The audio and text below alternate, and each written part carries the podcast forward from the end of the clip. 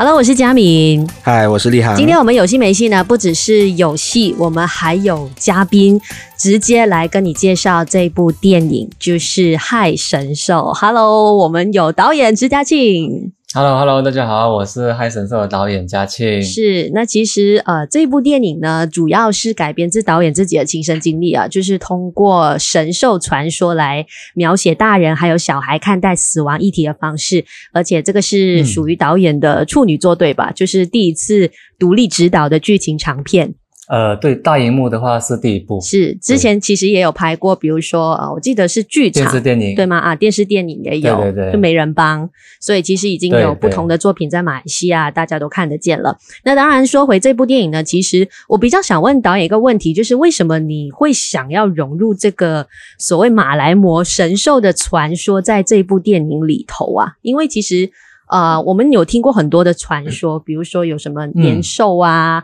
嗯、呃，我还听过有人说什么虎姑婆啊等等的。为什么你的是神兽、嗯、马来魔的传说？因为其实呃，神兽的话，它的传说我在很小的时候已经听过了。其实神兽就是它在中国的古代有一个传说，就是它是人类噩梦的守护神。嗯，家长会在枕头上面。绣那个神神兽的图案，其实神兽就是四不像嘛。对，他他们隐喻它，就比如说身体长得像猪，鼻子像大象，耳朵像马，然后脚像犀牛。那其实这个墨呢，它的功能就是守护人类的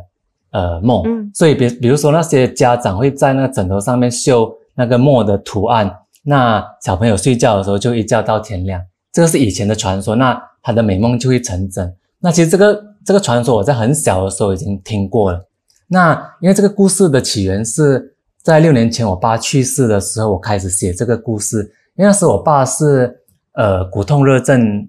离开入院，然后三天就离开了，所以他离开的很突然。那其实那时候我们大人都在忙忙我爸爸的后事，然后其实我发现到我爸离开的可能那一段时间，可能一个礼拜到两个星期，我一直觉得整个感觉。很不真实，就是给我感觉他很像在发一场梦的那个感觉，就甚至我有戳自己、扒自己，我就觉得很像很想快点醒来。从那次过后，我其实我就没有再看到我爸了。然后我记得有一天晚上，其实也是因为爸爸不在家了，过那个家变得特别的空掉了。然后我记得有个晚上，我就突然间想到这个故事、这个传说，诶，如果真的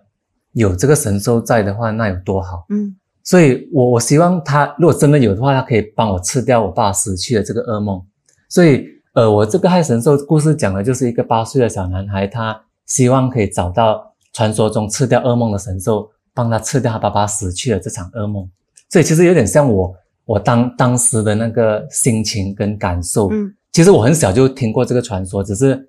当我遇到真正自己本身遇到死亡的时候，它就会浮现。然后我就把它写进去我的故事里头，这样子。了解啊、呃，其实我在看这部电影之前呢，我是完全没有看任何的一些花絮，或者是说故事大纲，我是直接凭一个零的、嗯、呃 一个概念进去看这部电影。但是我是真的有深切感受到刚刚呃导演说到的这一些，因为其实很多人在说这部电影的时候，都是说他是拍给小朋友看的。但是我觉得，其实如果你现在是处于工作忙碌，你没有办法去处理自己的情绪的话，我倒觉得其实也是很好去看这部电影。主要是因为我，嗯，嗯，其实前几个月我也面对相同的一个经历，就是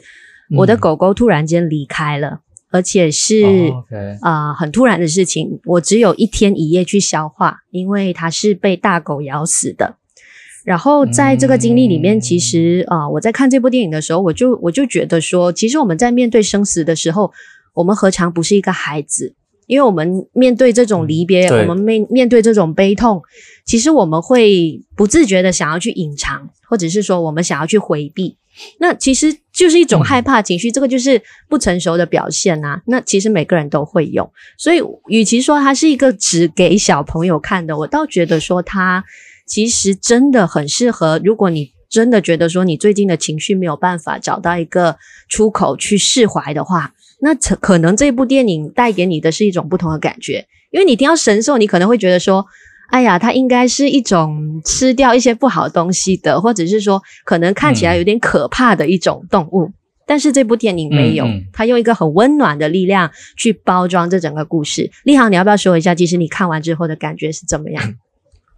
其实，嗯、呃，老实讲啊，一开始看到片名的时候，我会觉得可能有点像龙猫这样子，或者是那种比较动画电影或者是儿童电影的故事，像姜敏这样，大家我觉得大家第一个印象都是这样子想的。嗯、那呃，也不是说不期待，只是可能诶就会 expectation 是可能是比较属于儿童式的那种那种电影。嗯、但其实进场的时候，我也是一样，呃，特地不看任何的预告直接进去的。那其实是有。呃，跟我想象中的蛮不一样的。其实我觉得这个这个是老实话，我觉得导演其实蛮真诚、蛮温暖的拍这个故事。因为呃，很多这种电影都会这个这个就拍就拍谁啊？就要直接讲，很多电影都会把这些死亡很沉重的议议题弄得很大，会很特别煽情。但我觉得其实导演呃，我知道你想讲一些生死上沉重的东西，但是我觉得有讲到举重若轻，就是。没有故意去渲染那种很悲伤、太过悲伤、太过隐没的那个状态，这样子，反而，嗯，嗯我觉得流畅的把那个故事讲好，还稳稳的把那个故事讲完，我觉得，诶，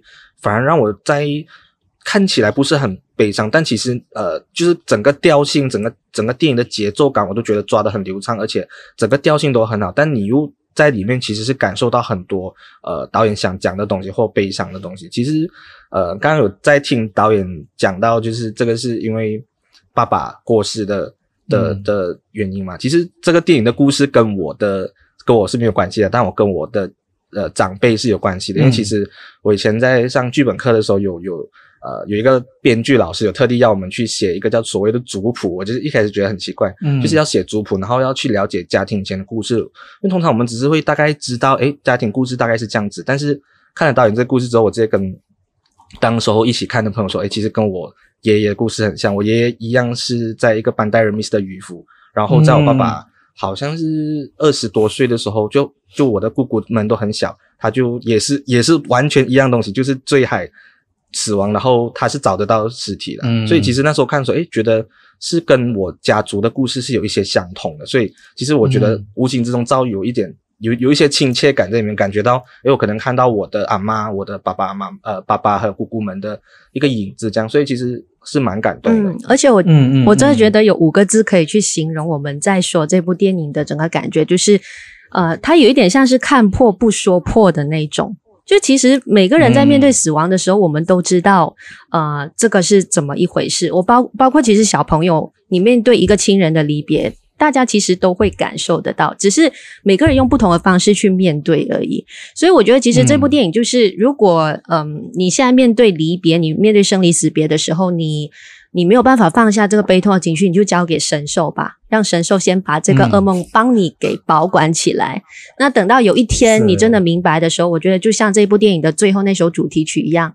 数到一，你就真的明白了。那明白的时候，你想要面对的时候，我们再去面对。有些事情它不需要我们永远用一个非常苛刻的态度去面对，就不是每件事情都要以很沉重的方式。嗯、那呃，导演，你听完我们两个讲了那么多自己看完的一个感受，嗯、这个其实是不是你在拍这部电影当中最想要传达的一个讯息？还是其实我们有一些点是没有说到，但是其实你很想透过这部电影来传达的？其实我觉得你们看完过后，呃，分享给我的这个资讯，我觉得是非常好的。因为其实，呃，现在对我一个身为一个创作者而言，其实我我在完成这部作品过后，其实我最我最开心跟最欣慰的是，其实电影跟观众他找到一个连接。嗯，这个是我我我觉得我我很想看到的东西。因为其实很坦白讲。我我我本身是认为，其实不会有一部电影是所有人都喜欢的。不过，我觉得他一定有他的观众。是。那其实，如果他对你产生一些共鸣的话，那我觉得这部电影可能对你来讲，它就变得有不同的意思。那其实像刚才嘉明有讲到，呃，可能大家觉得哦，是拍给小孩子看呢，还是怎样？其实，呃，那就看大家对小孩的定义是什么。嗯。那其实，在我爸去世前。我就算三十岁，其实我也是觉得我是一个小孩，其实我是一个小屁孩，就是有有爸爸在嘛，什么东西其实都是爸爸来扛，那我就很很开心的过我的生活就好。不过就是那三天过后，我就突然间爸爸没了，然后你就很像一夜之间你要长大，所以对我而言，其实我也是从小孩突然间变大人的那个感觉，嗯，而且我又是家中的长子，所以当处理这些事情的时候，大家就来问这个大哥。那时我才三十出头，然后大家讲说，哎，哦，应该怎么处理？然后没有棺材，没有墓地，就是你妈妈在很悲伤的，就是情情况底下，你必须要去 handle 整个爸爸的后事，所以，呃，你好像有一种突然间一夜长大的那种感觉，嗯，所以这个我觉得。呃，可能大家会觉得那个小孩子是真的是小孩，不过我觉得是每个人内心有一个住着一个小孩嘛。那可能你遇到一些事情的时候，你你必须要成长的那个感觉了。我我是觉得这样子。OK，那其实刚刚导演我觉得也说到一个重点，就是你觉得啊、呃，没有一部电影是每一个人都会喜欢的。嗯、当然，其实我们刚刚说了这部电影，可能大家比较好的一些感觉，其实我们在这边也会直接的说一些，因为我们觉得不够好的地方。包括我自己会觉得说，既然这部电影一开始他想要表达的就是呃大人跟小孩对于死亡的一种视角，还有面对处理的一个方式，嗯、但我觉得。呃，这部电影可能过于以小朋友的那个视角出发了，不是说不好，而是说，嗯、可能我期待更多的是一个小孩问妈妈：“那难道爸爸你们这样子遗弃这个船，你们让其他人上这个船，那呃过后爸爸回来怎么办？”我其实期待的是那那个时候妈妈也可以把自己的一个呃痛苦的那一面给给表现出来，让我们也看到说，其实成人在面对这种生离死别的时候。他是怎么去去 handle 的？他是怎么去表达他自己的这个情绪？嗯、我觉得其实，在这一块，我个人啦，会觉得有一点点不完整。嗯、那立行，呃.有没有一些瑕疵的地方？你觉得也可以稍微的分享一下的？嗯，可以很直接的说，我都 OK 的。好，我们很直接 的，我们真的直接。就是其实呃，因为。当初看到就是卡司上面有杨采妮嘛，反反正就、嗯、呃，就是她算是一个资深的香港女明星、女艺人这样子。那呃，当时我就觉得，诶，这个角色可以如何融进一个台湾的故事这样子？毕竟导演又是马来西亚人去拍摄一个台湾故事，那嗯，角色设定是香港人，一开始出现第一句对白是粤语嘛，就大家熟悉的广东话，但是后来就没有再对于他任何呃，maybe 可能像香港人身份或者是。那一句粤语的对白的一个一个连接点，就觉得诶，那一句讲完好像就没有以后了。那他就变成呃都在讲中文这样子，然后是港式中文。诶，就我觉得诶，他是香港人吗？还是什么？我就有疑惑，可能想知道更多他的背景，然后这样子可能才知道他跟李李仁两个之间是发生了什么事情，然后才。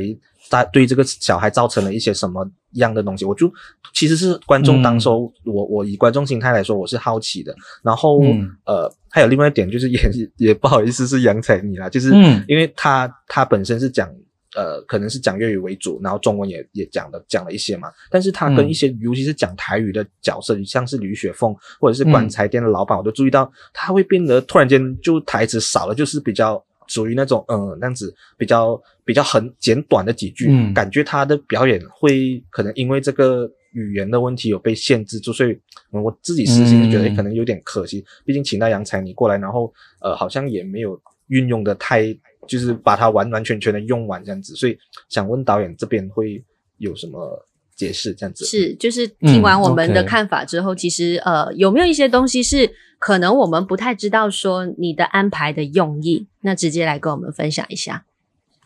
嗯哼，刚才佳明讲的是，呃，你觉得可能少了大人的视角，你可能大人的视角的东西。嗯、对，这个点其实挺好的，因为其实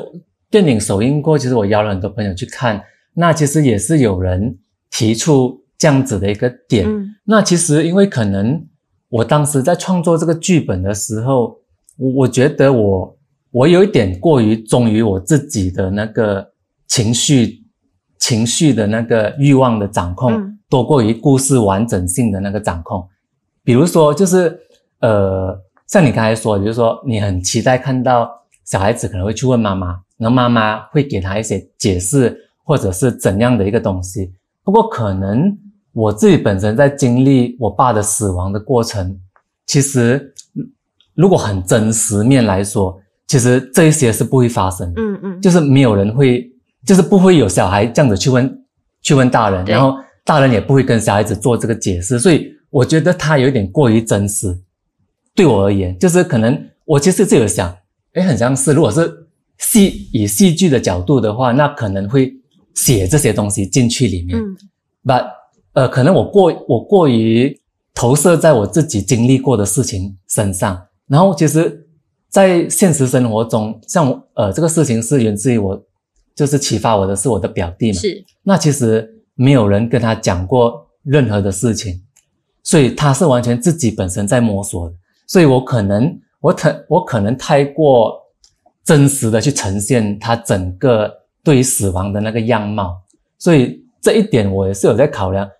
把我觉得当时候我在创作的时候是抱着这种心态，嗯，就就是可能可能当然可能编编剧也是有说，就是可能诶到什么点的时候我们可能要人物要再完整一点点，然后呃可能到呃可能到第二幕完我要在一个 climax 一个转折还是什么东西，不过可能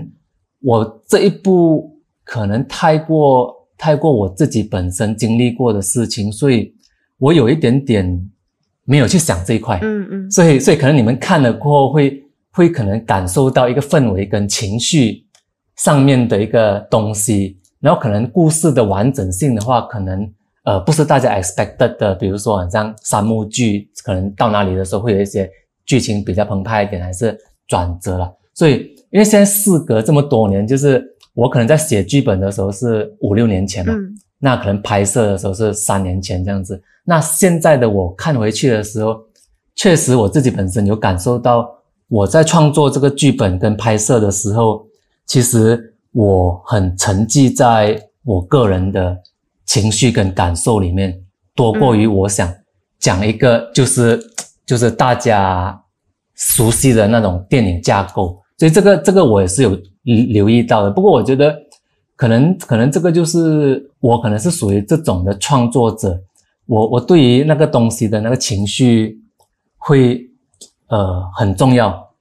就是可能它也是它也是支撑我六年的一个原因。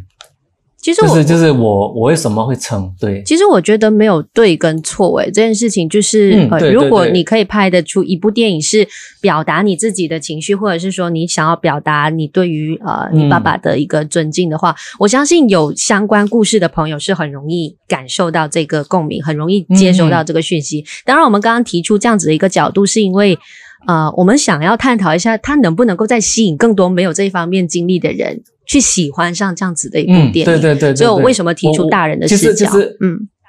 对，其实我很了解你们讲的东西，只是可能当下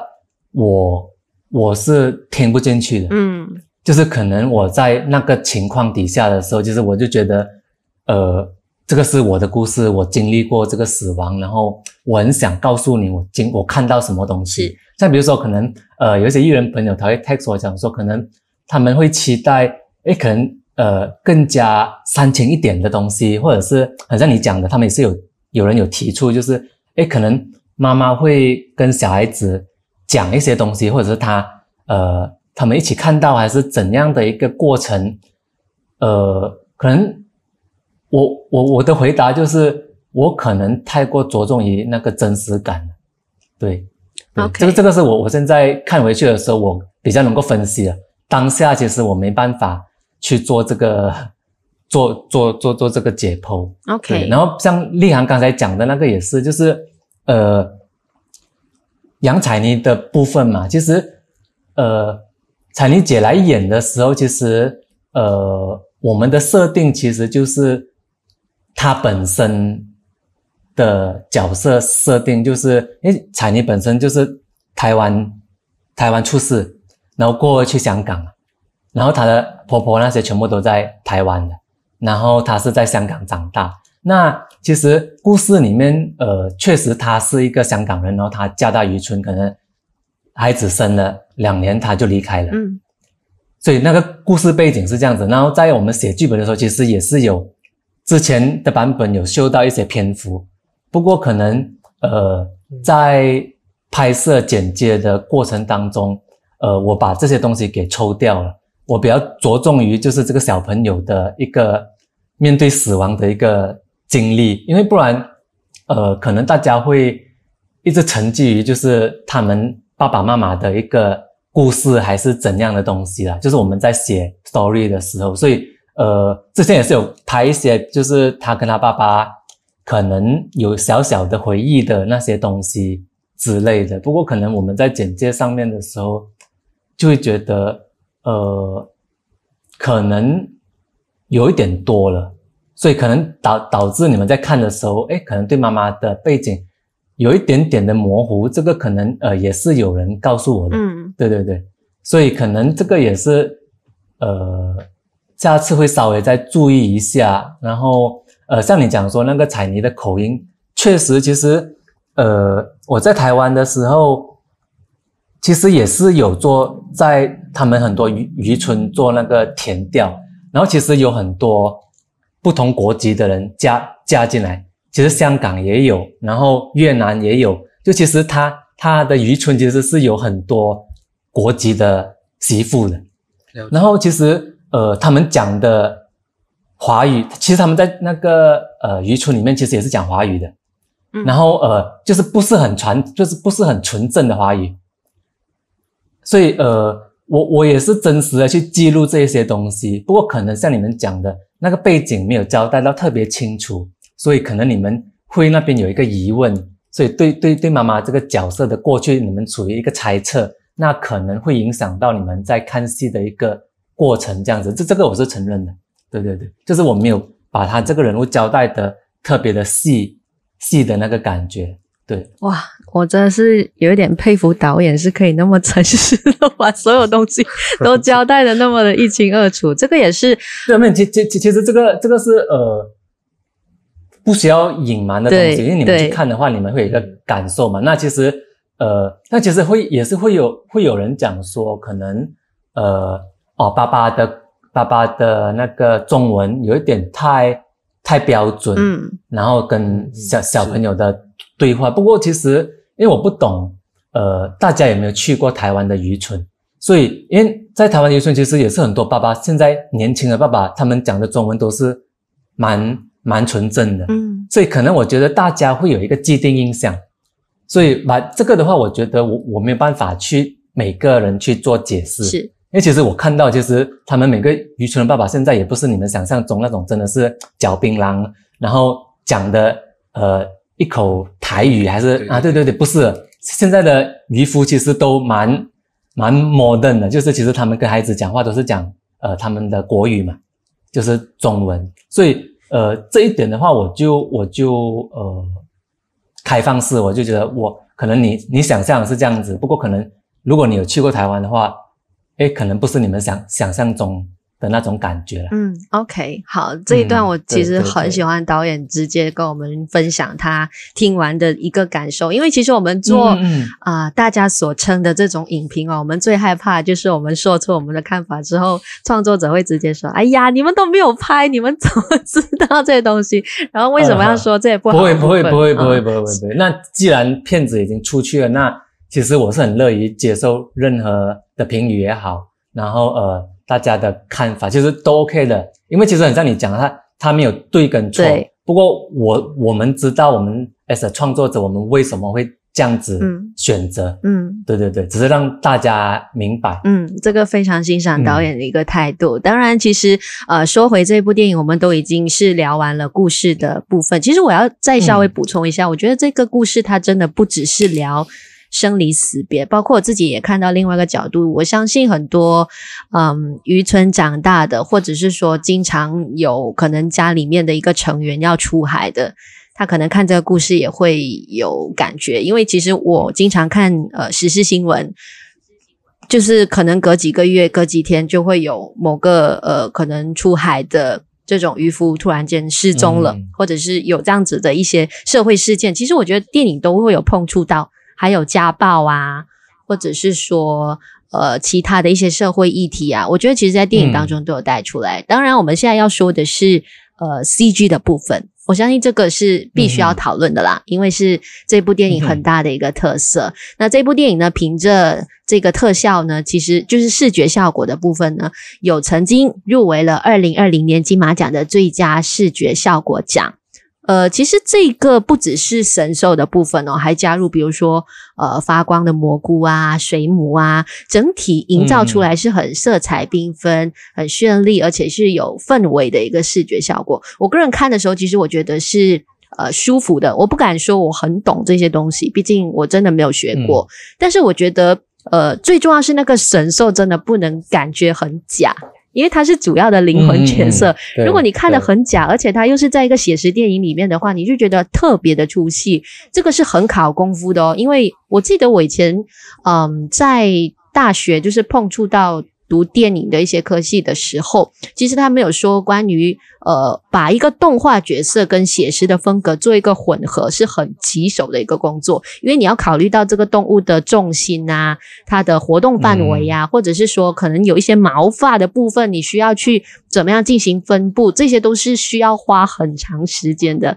再加上说、嗯、CG 是很昂贵的一种技术，那这个我们等一下再聊。我先让立航来说一下，就是你看完这个技术，毕竟你也是读电影出身的，你觉得它的特效做的怎么样？其实我我我实话说，因为我们呃看亚洲电影，尤其是华语电影，我们不会去拿欧美的去去那个特效的东西去比较。毕竟我们现在这里有的资源，呃，我觉得是仅就是有这样子的资源嘛。那呃不不对比韩国的话，我自己觉得这个是实话实说，在华语圈里面是有惊艳到的，尤其是那个神兽，你看到它的毛发。还有那些细胞、细孔啊，那些就是很细的东西，因为很多 close up 细节，诶，这个不是这么容易玩的。因为我有些朋友也拍过，呃，就是毕毕大学毕制，有些朋友还蛮厉害，自己去拍一些科幻片。然后有时候这种东西你一做不好，你一放大荧幕是完全一览无遗，就是你就是穿了，然后很尴尬。尤其是好像讲到这样子，你是要小孩跟一个空气就是喜剧演戏，嗯、那你知道那个那个如果那个那个神兽整个东西做不好的话，你会出戏不止，还有你整个情感之前前面导演辛辛苦苦去堆叠那些情感伤心的东西，完全会完全会没有掉。嗯、但其实这个神兽我看起来，我觉得诶呃，其实是除了。这个是可能是制作组还是戏剧部分真的有花钱，嗯、真的是有丢钱的，看得出的这个那个细节程度，嗯、然后也跟这个人物是配搭的。我觉得，因为有时候 CG 有些电影我也看过很怪的，就是他乱乱用 CG，只是为了要我有动画，我要给小孩子看还是怎么样，嗯、就是你特地去丢钱去做一个东西，但他跟那个剧情是没有搭配，或者是你抽掉那个也无所谓。但我觉得这部神兽对于这个小孩的心中。和导演想讲的整个故事，我觉得我们不去不剧透，但我觉得这个东西是跟剧情息息相关，然后也很很贴合小孩心中想象，然后像导演讲的那个噩梦的那个故事，嗯、而且在里面也反复讲蛮多次，我印象很深刻，所以我在看到那些东西的时候，不会觉得很突，而且反而觉得，诶，这些东西是可能是现实生活中会存在我们生活的，因为这种奇幻啊什么的东西。你不要讲不信哦，我是相信的。我看这么多，我觉得嗯，这个东西只要你相信有这个东西，它它就它就是成立的。所以我觉得，诶，这个玩法，这个这个整个设计是很聪明，也也蛮也蛮蛮高招。所以我觉得真的，呃。我觉得华语圈应该要有除了除了一般我们看到的剧情长片之外，一般的剧情片剧呃剧情类型之外，我觉得这些奇幻啊，或者是有加入这些所谓的特效的东西，是可以很好的去运用的。最重要是跟故事是相辅相成的啦，相关、是不要跟故事完全没有关系。那这个特效很浪费，而且真的很花钱。那再收回这个钱的部分，呃，其实我知道说马来西亚的影视产业。很多的电影团队都因为预算的关系，那一般上他们都会有一个固定的一个拍片模式，嗯、就是有那个 budget，那那个 budget 里面能做什么就是做什么了。所以导演，你既然、嗯、我觉得是很很大胆的，就是融入 CG 在这部电影里头，嗯、你有没有担心过中间其实可能因为投资方的关系，或者是其他的因素？他会真的做不出来，过程当中有没有有没有这一方面的恐惧？就是你在做这个戏剧的时候，有啊有啊，就是无时无刻都在恐惧中度过。其实，因为其实呃，我自己本身很喜欢魔幻主义的题材，嗯，就是魔幻主义的话，其实就是跟反映你现实或者是讽刺现实一些东西嘛。那其实呃，当我当我决定要做这个神兽的东西的时候，其实我最怕的就跟像刚才立航讲的，做出来的时候大家觉得哇好假，是。这个是我我第一个卖，我觉得我很担心的东西，所以呃我非常小心的去处理这一块东西。那其实因为我自己本身也是一个新人导演嘛，那我我做了很多功课，当然，不过其实还是回到面对那个现实面预算的问题。嗯，那我拿着这个剧本去到台湾的时候，那当然也是会有一些制片啊，或者是监制在看我的剧本，那可能。大家看到有神兽这个东西，第一次会 question 讲说：“哎，你是新导演，你呈现得到吗？”大家也是很怕出来的时候很假很烂，那整部戏就没了。是。然后啊，然后第二是预算非常的高，然后你身为一个新导演，我们要不要给你这个钱做这一块东西？然后甚至有人建议讲说，不然其实导演你你的第一部，要么就是先不要玩 CG 的东西，然后你就把那个神兽的东西给抽掉。然后其实呃，我我我其实本身在做 CG 的经验也不是非非常的多。然后我其实有试过的，就是我回来那我就尝试把那个神兽的部分整块抽掉。嗯。然后我抽掉过，其实我就对这个故事不感兴趣了。因为还是灵魂呢、啊。对对对，然后我就反复的思考，我想说，那我就跟跟老板讲说，我觉得这个东西一定要，不过我会我会证明给你们看。因为其实我在做的过程，其实我面对最大的问题就是让大家相信我，嗯，这个新导演是。其实你像我去到台湾的时候，其实没有一个人认得我，其实对对他们来讲我是 nobody。其实虽然我在马来西亚有拍过一些东西，可能马来西亚的人对我还比较了解一些。那我去到台湾，大家是觉得你是一个哦新人的那个感觉。那其实大家对我的剧本啊，对于我呈现我的能力，其实是有所保留的。那其实我也觉得。呃，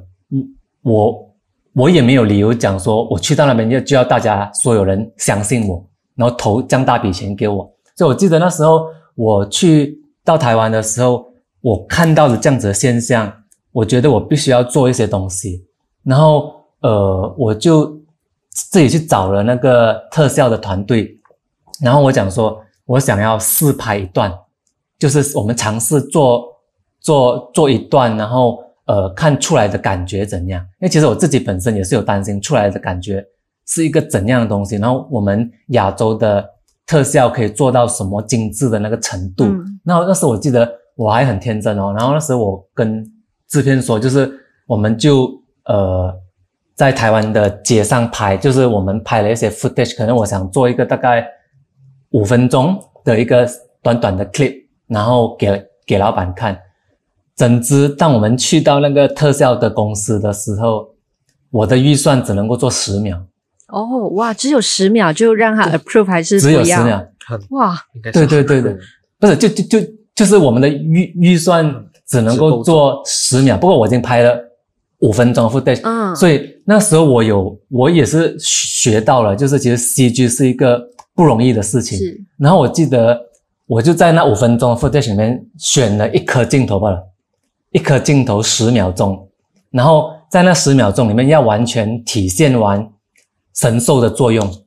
就是他走在街上，然后他整个动态跟他可能呼叫的那个感觉只有十秒钟哦。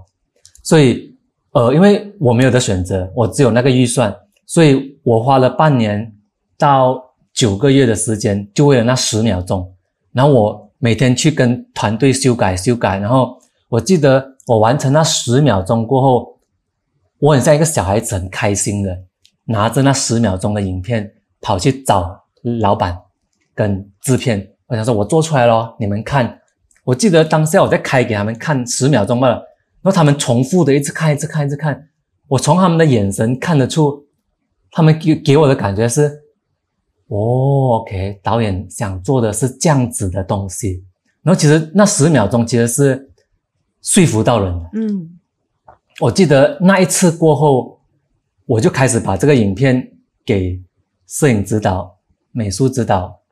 然后剪接师、演员杨采妮他们的公司、经纪公司，就所有人看，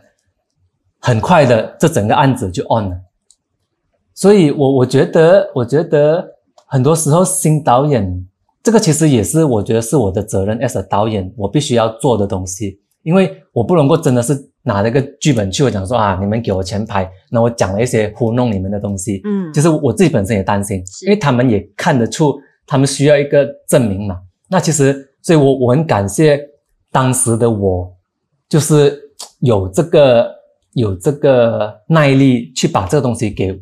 磨磨出来，so 的我觉得后面的东西它就顺很多。嗯，然后当然当当我们案子一开发的时候，那个资金一到位，那呃所有东西就会越挑越细，越挑越好。那我觉得我在面对 CG 的时候是这样子的一个过程的。那当大家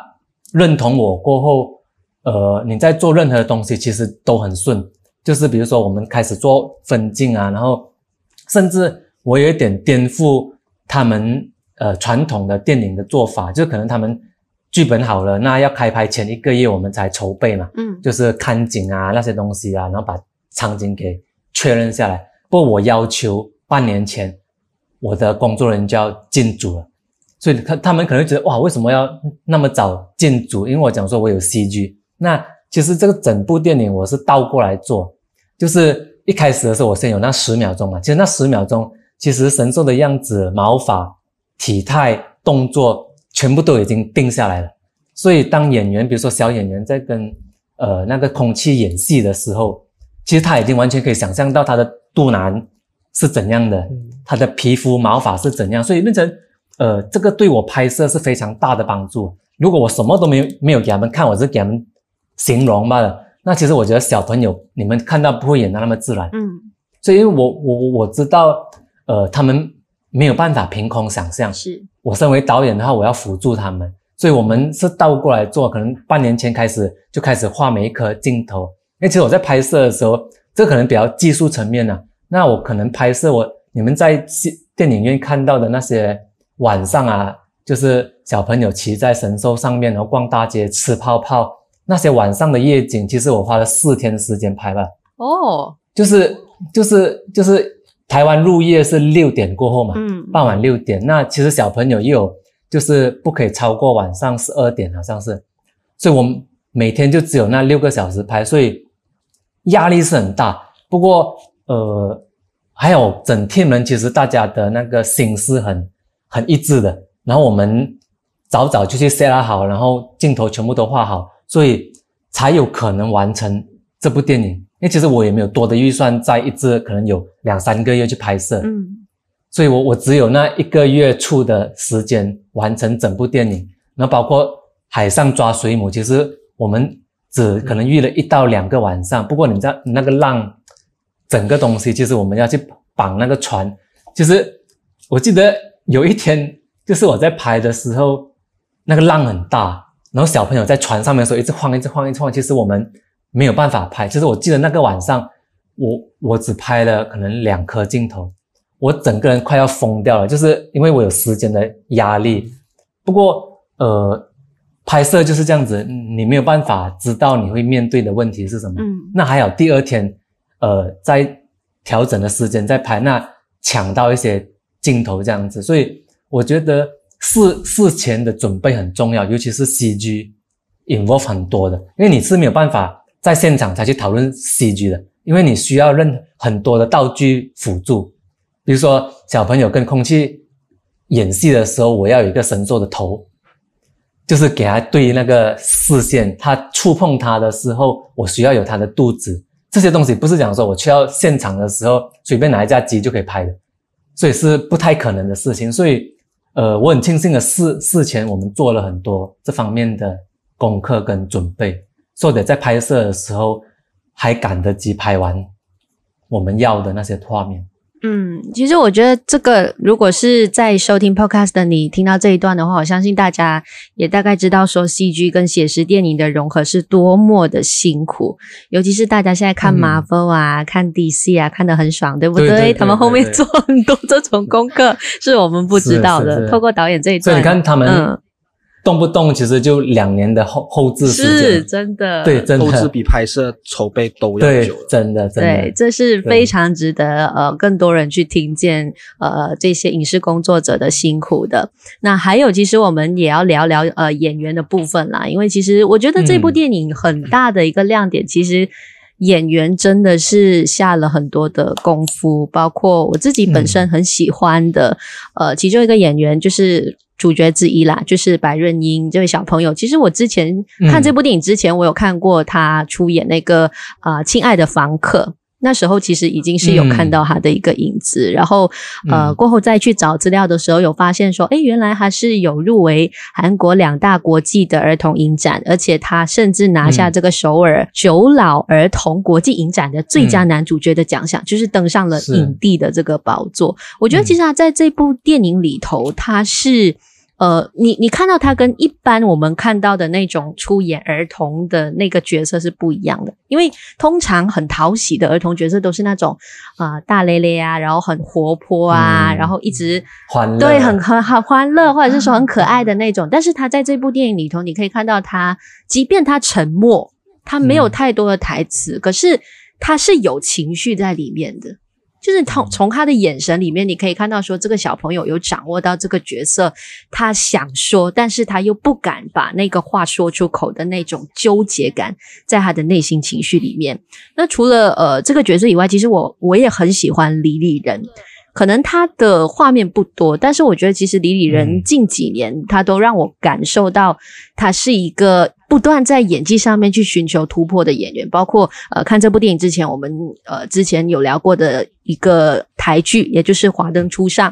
他出演的那个小混混的大哥、嗯、那个角色就已经很震撼。来到这一部，你可以看到说他是真的交出了一个呃幽默感之余的爸爸。那他还有很多。很细节的部分是，我觉得说他是游刃有余在操控这个爸爸的角色，不是因为他在生活当中是爸爸而已。我觉得他用很多的小巧思去把这个角色的呃立体感给带出来，就是有幽默的那一面之余，这个爸爸是让你觉得很亲切的，你感觉到你很想要去接近他。嗯、我觉得这个这两个角色是我蛮喜欢的。那立航，你有没有呃其他角色，或者是说哪一些演员的表现你自己本身？呃，很欣赏在这部电影里头。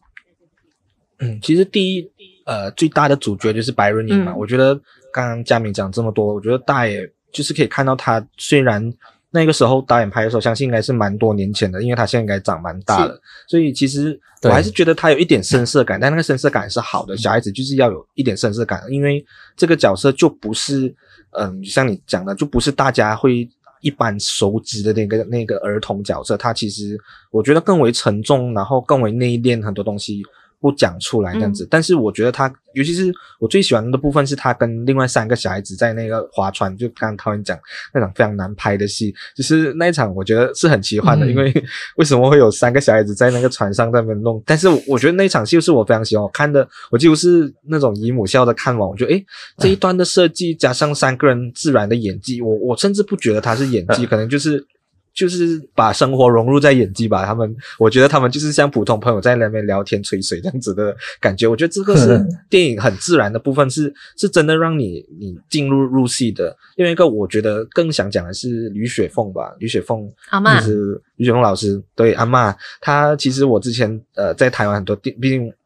有台过看过一些他的台剧啊，看到一些他的台湾电影，尤其是在《醉生梦死》，哇，他的那个表演是很恐怖、嗯、很强的，而且也入围过金马影后，所以不是简单的演员。但我觉得他在里面那个阿嬷的那个收放自如，就是因为阿嬷大家都哇，很多老人家都很会演阿嬷，但是这个阿嬷的那个，我觉得跟那个呃孙子的那个感情，他在做寻找他孩子的那几场戏，我觉得是有打动到我的，而且。呃，在搞笑或者是在一些轻松生活部分，是我觉得他应该是很多即兴发挥吧，看得出，就是尤其是数发票这种东西，就是你知道，很很很很生活化。那个我直接笑出来，就在这那个，对，我们曾经有在台湾住过，所以我们真的是收了一大大盒的发票，就在那边对，因为他的台词是真的，我们会讲出来的，那加上。有一些什么 bling bling 的那个东西，我觉得就是很很很很贴合到这个阿妈的角色，嗯、就是在伤心在开心，都都是很完整的呈现了一个立体的角色。我觉得其实真的是导演可能的功力，我觉得也也算做得不错，因为毕竟这些演员也不好，小孩子大家都讲小孩子是最难驾驭的。那老人家的演员可能他们本来都很强势，或者是他们已经有很他们一套的演出的方式，所以我反而觉得，诶，导演这这点蛮厉害，就是你能够控制到小孩也老人可以要你的呃，应该说拍到你想要的演技，这个东西是很难难度很高的。对，嗯嗯嗯。其实我我要补充一下，就是那个阿嬷，因为我不太我不太懂台语，我也不懂闽南语，但是他的台语我听得很有韵味，嗯、不知道为什么你就觉得说，呃，他讲出来的台语会特别有感觉。导演其实呃、嗯、这一块是不是在拍摄的时候，其实你们也沟通过很多次，还是说呃你跟这些演员之间呢、啊，有没有一些很印象深刻的戏码是可以跟我们分享？在镜头背后有没有不为人知的故事？其实，呃，我在因为这一次是我算是我第一次 deal with，就是呃更加大牌的演员，就是名很有名气的演员。嗯、那其实我也从他们身上学到很多东西，像比如说我先讲雪凤姐，那她是一个临场反应非常好的演员，然后呃，她的特征就是其实可能。你的对白是这样写，他抓到了一个你的意思概念，他就会自己发挥了。嗯，然后可能他第一个 take 跟第二个 take 的台词是完全不一样的哦。所以，所以我我在开拍的时候，其实我们也稍微做了一些调整。那因为其实可能在开拍时，我有跟摄影指导就是讨论讲说，哎，这部电这部电影的镜头语言啊，我们要怎么运用啊？不过你去到现场的时候，你看到阿嬷。这样子的收放自如，这样子的即兴发挥的时候，我们就会把那个镜头的那个数量减少，因为其实我我没有办法让他让让他重复的再演很多遍，嗯、然后可能那个东西对白上面是接不起来的。不过我很喜欢这种即兴的感觉，所以变成可能你看到电影的时候，它的分镜镜头其实不会很多。不会讲说，我一直拍他的大头，然后又拍他的手，又拍他的脚，其实没有，因为他的演技就是属于这样子的，所以我没有办法，我必须要去配合演员。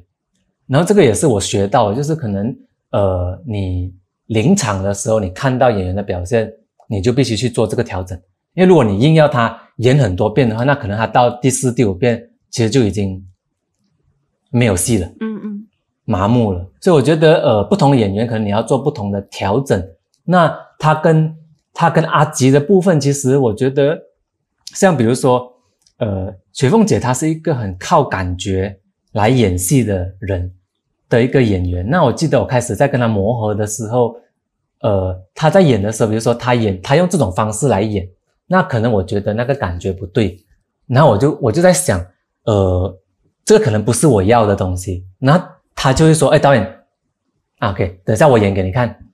另外一种演法。”嗯，然后他就去演了。然后，哎，对对对，我就要这个。他讲 OK，然后他就懂了。然后他在演的时候啊，他第一个感觉，他一演演演演，他很沉浸在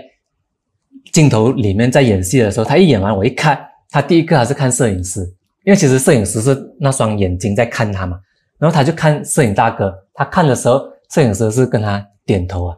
然后摄影师在看向我的时候，我也是点头。所以我觉得我们大家在拍摄的时候是慢慢寻找那个默契，就是演员其实也需要这种感觉的，就是哎，对了，那我就接下来我就照着这个感觉去演了，因为他前面开始也是在抓导演要的那个模式是什么，好像你讲的他没有对跟错，不过就是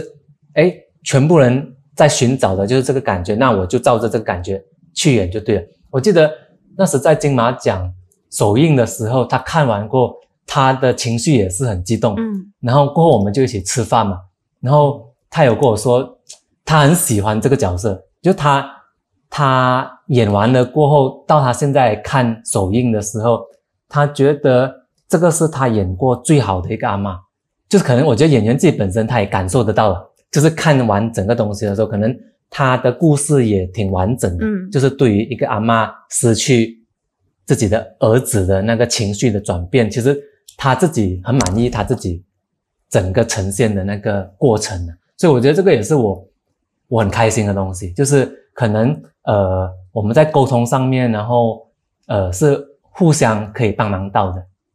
对不对？For 雪凤姐的话，呃我也觉得从她身上学到这种很即兴，你要去变通。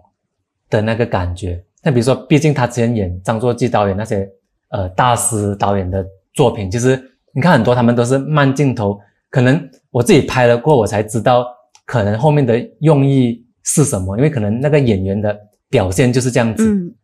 就是你没办法去做太过多花俏的东西，那种感觉。然后，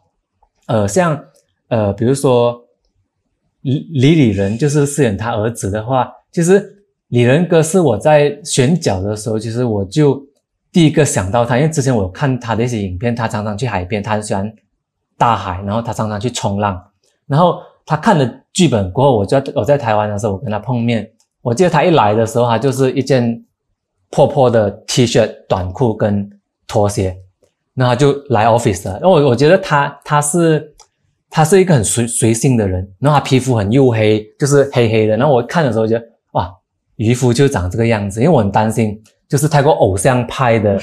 那种感觉，是就是。就来的时候就是白白这样子，那有渔夫这样白的，所以呃。李仁哥是我一看的时候，其实他的闽南语又很好，然后他在现场跟阿嬷聊天的时候，很多时候那个火花就很自然的就 click 了，因为他们讲的是属于同样一种台语，嗯，然后所以你看他们呃戏份不多，像比如说那一场他要出海前跟阿嬷在门口那场戏，其实我自己拍的时候我很喜欢，我可以重复看很多遍，就是他们的那个生活感其实是很自然的，然后他有点小调皮的。孩子跟妈妈的那种感觉，就我很喜欢。然后他跟雪凤姐的关系也是，呃，拿捏到非常的好。这个我我觉得，呃，的戏份虽然不多，不过我觉得他那出现的那几场戏，其实都都蛮有那个起到作用。是我自己本身在在看的时候了。然后，呃，小润的部分，其实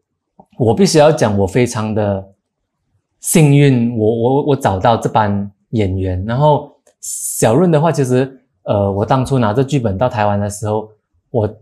叫编呃制片发我可能台湾童星的照片，我想看一下台湾小孩长什么样子。那我很怕就是很演的小孩。那我记得他那时发我的照片是他六岁的照片，就是一只一个小孩子在奔跑的那个感觉。然后我看了过，我觉得诶，这个小孩子的样子其实挺适合我的剧本的。然后我就飞到去台湾，我跟他见面。他很小一只，矮矮的。然后因为他是台日混血儿，哦，然后 OK 啊，对对，他妈妈是日本人。嗯，嗯。然后他，我在跟他讲戏的时候，其实他就静静的听，然后也没有发出声音。然后我也不懂他明白还是不明白。然后我记得在排戏的时候，他做出来的那些细节，我是有吓到的。就是一个六岁半的小孩，他好像明白导演在讲什么，只是他。他他没有用言语来表达，他用他的行动来表表达。那时候我就讲说，我肯定要用他。那我记得那个时候，呃，我把剧本搬到台湾的时候，其实是原版是马来西亚的环境，嗯，马来西亚的对白。那我搬到台湾的时候，我就要找一个台湾编剧帮我改跟修这个东西。呃，在修的过程其实就花了一年半到两年。然后那时候我记得，我又再去看到。小润的时候，他已经八岁半了。那时候他已经长高了，然后他讲话的方式其实也不太一样了。然后我就讲，完蛋了，如果我还不拍他的话，他就很大了，就可能九岁、十十岁。那时候其实我就可能用不到他了，因为我觉得可能九岁过后的小孩，他对死亡已经很了解了，就是不在了。然后他可能也不会再相信故事里面爸爸跟他讲的发亮的蘑菇啊。发亮的水母这些东西，所以我我那时就呃看到这个情况过，我就跟公司讲说，我我要立刻开拍了，因为其实那个小孩再大下去，其实我就没办法再拍他。所以，因为他是我遇到 so far 我合作过的小演员最 talented 的，这个我必须要称赞他。就他整个感觉，像你们看到的，其实很多很多时候，其实我没有办法教他一些很细节的东西，就是因为。我没有办法帮他演嘛，其实就是我跟他讲那个感觉，他有 feel 到，嗯、他有感受到，所以当他去呈现的时候，他是理解那个感觉的。所以我觉得，呃，我非常庆幸，就是小润 as a 男主角。所以一开始的时候，我是很担心，哇，全片用小孩子，如果那个小小孩子很演的话，很辛苦。我在观影的过程可能会很辛苦，所以我我我看到小润的演技的时候，我就觉得。放心一半了，其实，然后我在找他两个朋友的时候，其实我是到台湾海选可能从几百个小朋友当中，我选了十个，然后跟他年龄比较接近，跟可能比较有特色的小孩，那我们就在开拍的三个月前，其实已经呃让他们去做一个日常的磨合，然后三个月过后，其实他们三个你们现在看到的阿吉、花生、扁豆，他们是很自然形成一个小小群体，他们就变成一个好朋友了。从当初不认识的，所以其实我没有办法去逼他们变成好好朋友的。小朋友他必须要是很自然自己形成的，是。所以呃，这个也是很像其实我在写剧本的时候，我会我会看他们现场彩排的时候的一些话，像比如说你们在里面有有看到那个我很喜欢，就是他讲说，哎，我手很痒，我就是呃那个花生就讲说，你是不是过敏啊？然后那个扁豆不是问什么是过敏啊？其实这个是在彩排的时候，那我就跟他们讲解那个戏。我想说哦，可能你涂了那个荧光剂过后，你会皮肤会痒，嗯，然后会过敏。然后他因为其实那个扁豆胖胖的那个小男孩，他是里面当中年纪最小的，他只有七岁吧，所以他对可能过敏这种比较深的词汇，他不是很理解。他现场就问我了，什么是过敏？然后我也我也不懂怎样回答他，那我就问问他们两个。啊！你们帮我回答什么叫过敏？那他们两个想想想，过敏过敏就过敏啊，所以我就觉得很好笑，然后我就把这个对白就直接放放进我的剧本里头了。所以很多时候，我觉得拍小朋友，你要你要陪他们，你要陪他们，然后你会发现一些惊喜。嗯，那所以很多时候里面的对白啊，都是他们很自然给我的，就是我给他那场戏，他们在里面，比如说划船啊这些东西，他们。他们自己会有一些效果出来，像比如说，呃，哦，这可能不剧透了，不过可能你们你们会看到一些很即兴，他们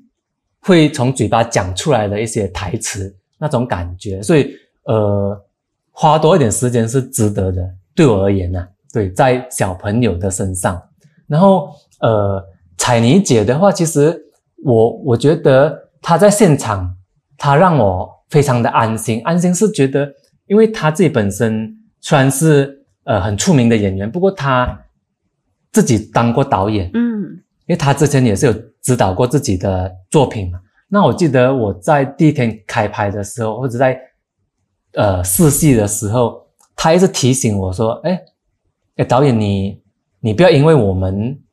就是可能呃很出名还是怎样的一个演员，你不敢去做要求，就是。”你要很知道你自己要的东西，然后如果你觉得不适合，你要一直在要求。所以他当他讲了这番话过，其实我是非常的安心的，因为其实我对对对我来讲，不管是雪凤姐、李李仁，其实他们都是呃很出名的演员。然后其实我有想说，哎，就是可能如果一是 NG 一是 NG 的话，那个感觉会怎样？其实我我在开拍的时候也是有想这个问题。不过他去到现场的时候，其实。呃，如果你们有看到那些 making of 的话，他他其实就是让你觉得很安心，然后呃，不会不会在很压力的情况底下去拍摄。然后我记得在妈妈这个角色上面，其实她跟我的连接其实是比较大的，因为呃，这个只是一个题外话，嗯、就是那天我带我妈去看完首映，我带我妈去看完首映，然后因为这个故事太过贴近我们的。家庭了，然后其实我爸爸去世过，其实我很少跟我妈妈提提起死亡这件事情，或者跟我聊，跟我妈妈聊我爸爸的东西，因为其实可能他会触景伤情这样子。然后那时候我记得看完首映，然后隔天晚晚餐我们一起吃饭的时候，他就突然间讲，我看完电影过后，我觉得你很可怜，哇！我就我就我就突然间有吓到，我想说，为什么你会这样子想？然后他讲，他看完电影过后，他觉得他很像那个阿嬷，嗯，就是当时的情绪是完全崩溃的，就是他讲说他已经不懂自己在做什么东西了，就是她觉得她失去老公，就失去了所有东西。不过，呃，她觉得我很像彩妮姐，就是我们还是要去负责处理后事的东西，一定要有一个人去处理嘛。然后，呃。所以我自己本身在拍的时候，那种情感投射是很大的。像比如说，彩妮姐她去到那个殡仪馆，她选那个骨灰坛的时候，其实我一看到她走进去那个殡仪馆的时候，我就哭了。嗯，然后那个感觉其实就是我爸去世的第二天，我去到那个殡仪馆那个棺材店选棺材、选墓地的那个感觉是很一样的，所以你就会很自然的进到那个氛围里头。然后卡的时候，他哭，我也哭，所以我们两个就 OK OK，我们先 stop 一下先。所以，呃，如果你讲说情感的投射的话，我觉得彩妮的角色跟我比较贴近。OK，所以那个阿嬷的角色比较像我妈妈的那个感觉，所以我我觉得，呃，我很庆幸有这班演员，然后呃帮我完成这个作品，而且因为首映过后，其实大家呃评价蛮高的，都是演员嗯跟戏剧的部分，嗯、其实我觉得呃，所以我真的很庆幸，就是有这班演员在我的作品里面，而且是我第一部作品。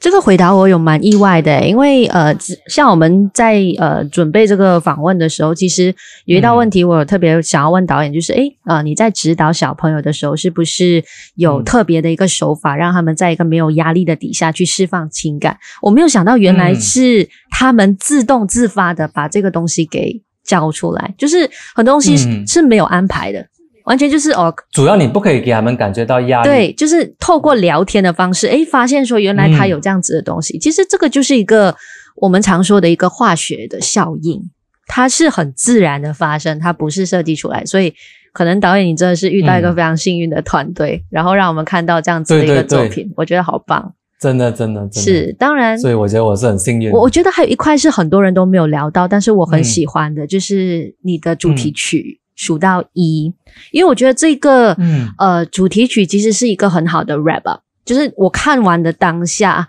我会觉得说，嗯，嗯，呃，他一切东西都都已经是明了了，你都交代出来了。但是有一些人可能会停留在那个情绪，就是、嗯、我其实知道你要讲什么，但是我。不想要去面对这件事情，我想先搁着。嗯，那这首歌其实就是，呃，以一种很轻快的脚步去告诉你，无所谓啊，你你不要去去面对的话，那你就先不要数到一呀，你就可能先数到二，嗯，你数到三，你先停下来。所以我觉得其实这首歌，嗯，呃，包括去查了之后发现，哦，是金曲制作人，也就是陈建骐谱曲，然后还有金曲作词，也就是葛大为，还有甚至我。我很喜欢呃这个歌手的声音，就是疗愈系，对柯智堂，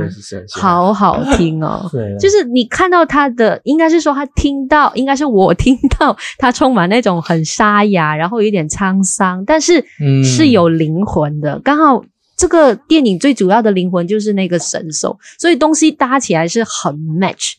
包括有抒呃很抒情的曲风，很轻快的旋律，就是用一种很欢乐的东西去包装这种笑笑中带泪的一个故事情节，然后包装我们这种不想要透露太多悲伤的一种心情。我觉得这首歌是为这部电影做了一个很好的收尾之余，它是一个很加分的选择。那立航要不要说，嗯，嗯，你对于这首歌的感觉，还是里头的配乐？嗯，其实我觉得配乐部分，因为，嗯，如果以电影来说，配乐有时候不要太抢戏，反而是好的，因为尤其是导演有自己想讲的东西，嗯、你的故事题材，你的，呃，我我自己觉得整个氛围感是对的，嗯、你太注意到配乐，反而是一种干扰，因为它不是商业大片，它不是科幻大片，你不需要去炸配乐，所以你不是说没听到，但你。呃，跟导演的故事、镜头、嗯，镜呃美术所有的东西融合在一起就，就已经很好了。那呃，我觉得大家是真的是我我还还蛮这样讲明讲，大家都会忽略掉电影主题曲，觉得啊，它就是一个拿来宣传的工具，或者是后面结束了给大家休息一下这样。那我觉得有时候电影主题曲反而是让我去反思吧，或者是去去在这个故事再重新的去体会这个故事，因为有时候我觉得。看电影，我们都用眼睛去看，但是你你关闭起眼睛，你听歌，你你能想到电影里面的情节，那这个电影就是成功的地方。所以我觉得这首歌那时候有给我这样子的感觉，我就是当下做完我就闭起眼睛，我我真的是呃那个那个呃 roll credit 的时候，我真的有去、去尝试去听这个歌，想一下那个画面，我觉得诶，把电影的东西有沉浸，好好的去去去理一下这个东西，我觉得是是一个很不错的的尝试，也是一个很好的。呃，去去收尾这样子。嗯嗯，导演其实当初选这首歌作为电影主题曲是什么样的一个机缘巧合？呃，其实其实我在写剧本的时候，我就感觉得到我，我我需要一个一首歌来作为这部电影的结尾。嗯、然后，呃，我在跟建奇老师在讨论的时候，其实他他也认同，然后是他先呃谱曲的，然后他他就自己随便弹了几个 note，然后他就抓，看了剧本过后。他的一个感觉，那我记得，呃，我在那那时我在马来西亚了，然后他就发那个曲过来给我，然后只是他自己简单的哼，就是啦啦啦啦啦啦啦，就是他就这样哼，很简单哼吧。那我是睡起来的时候我就开来听，嗯、我一听的时候我就哭了，我我我觉得我觉得啊，那个感觉非常的对，所以呃，在做这个主题曲的时候，其实那个过程。挺挺顺利的，因为可能建奇老师他抓到了那个那个主轴，嗯、然后其实呃，如果你们有细听的话，在整个电影的配乐，这首呃后面的这个所谓的主题曲或片尾曲，它其实旋律有在前面就开开始在铺垫，是，就是只要有小朋友出现的感觉，就整个氛围，整个渔村的感觉，其实这首歌已经开始慢慢在铺垫。那呃之后那个建奇老师就跟我聊，就是。词的部分，然后呃，其实他一开始的感觉是他想，不然导演你自己写，就是你你觉得你最有感触的一些句子，或者是你你想要带出来的讯息是什么？因为其实我不是一个很擅长写词的人嘛。然后呃，我们有大概聊，然后就聊到那个电影里面，呃，他自己本身也很喜欢那个呃。爸爸跟小孩的互动，那个倒数的那个过程，嗯、然后其实我就跟他分享了很多，呃，其实这个也是我跟我爸的互动来的，就是其实我我在我在小时候，爸爸常常又会用这种东西来糊弄我，不过其实我是很相信的，然后就是常常讲说电呃停电的时候啊，你数到一，电就会来之类的，所以然后他听到过后还讲说，那其实 OK 啊，那其实就是很简单的这样子的旋律，然后他就找了葛大卫老师来，然后。呃，跟他聊了这个故事，然后呃，葛大卫老师听了过后，其实他很快的就很简单的那个歌词，然后我第一次收到他那个歌词的时候，我是我是完全 say yes 的，嗯、因为我觉得他，比如说他讲说那个呃，我会在这里等你回来，然后他讲说现在海洋对我来讲不是海洋了，然后我就觉得哇。我我觉得那个含义非常的深，对，就是就是你在看的时候很简单的旋律，然后跟歌词，然后后面就一直数，可能他越越数的时候是越欢乐越开心，像刚才你讲的。不过呃，他可能承载着一个希望，是是，就是可能你到后面的时候，他可能给人家一个希望的感觉。所以我觉得这整个氛围跟歌词都很对，所以我觉得老师他们抓到了。就是这部电影要讲的那个东西，所以整个过程是很顺利的。嗯，然后我也很庆幸，呃，写了这一首歌。然后我记得那时候我的 producer 他他发了那个一个 MV 给我听，他讲你听一下这个歌手的声音。那其实，在之前其实我我我不认识柯智堂这个歌手，然后他发了这个声音给我听，然后我我我在听的时候，我就一直重复的听，好像你们讲的。那个沙哑的声音，我觉得很疗愈，很疗愈。然后我讲说，呃，我不理他是不是出名的歌手，不过我一定要用他。然后，呃，很很快的，然后呃，柯智堂也 OK，然后整个东西就很快进行录音那些东西。然后我记得我在现场录音室听他唱的时候，听现场，我觉得好好听。我觉得就是如果甚至把那个配乐给拿拿掉，他只要在那边轻轻轻的唱。其实就很好听了，嗯，所以我，我觉得，我觉得这个真的是天时地利人和吧。然后，其实他们可能也是有撒这一些可能更加有名的歌手，还是怎样。不过，我觉得，呃，柯智棠这把声音，我觉得它非常适合跟非常疗愈，呃，整部电影的那个感觉了。因为其实我们在讨论的时候，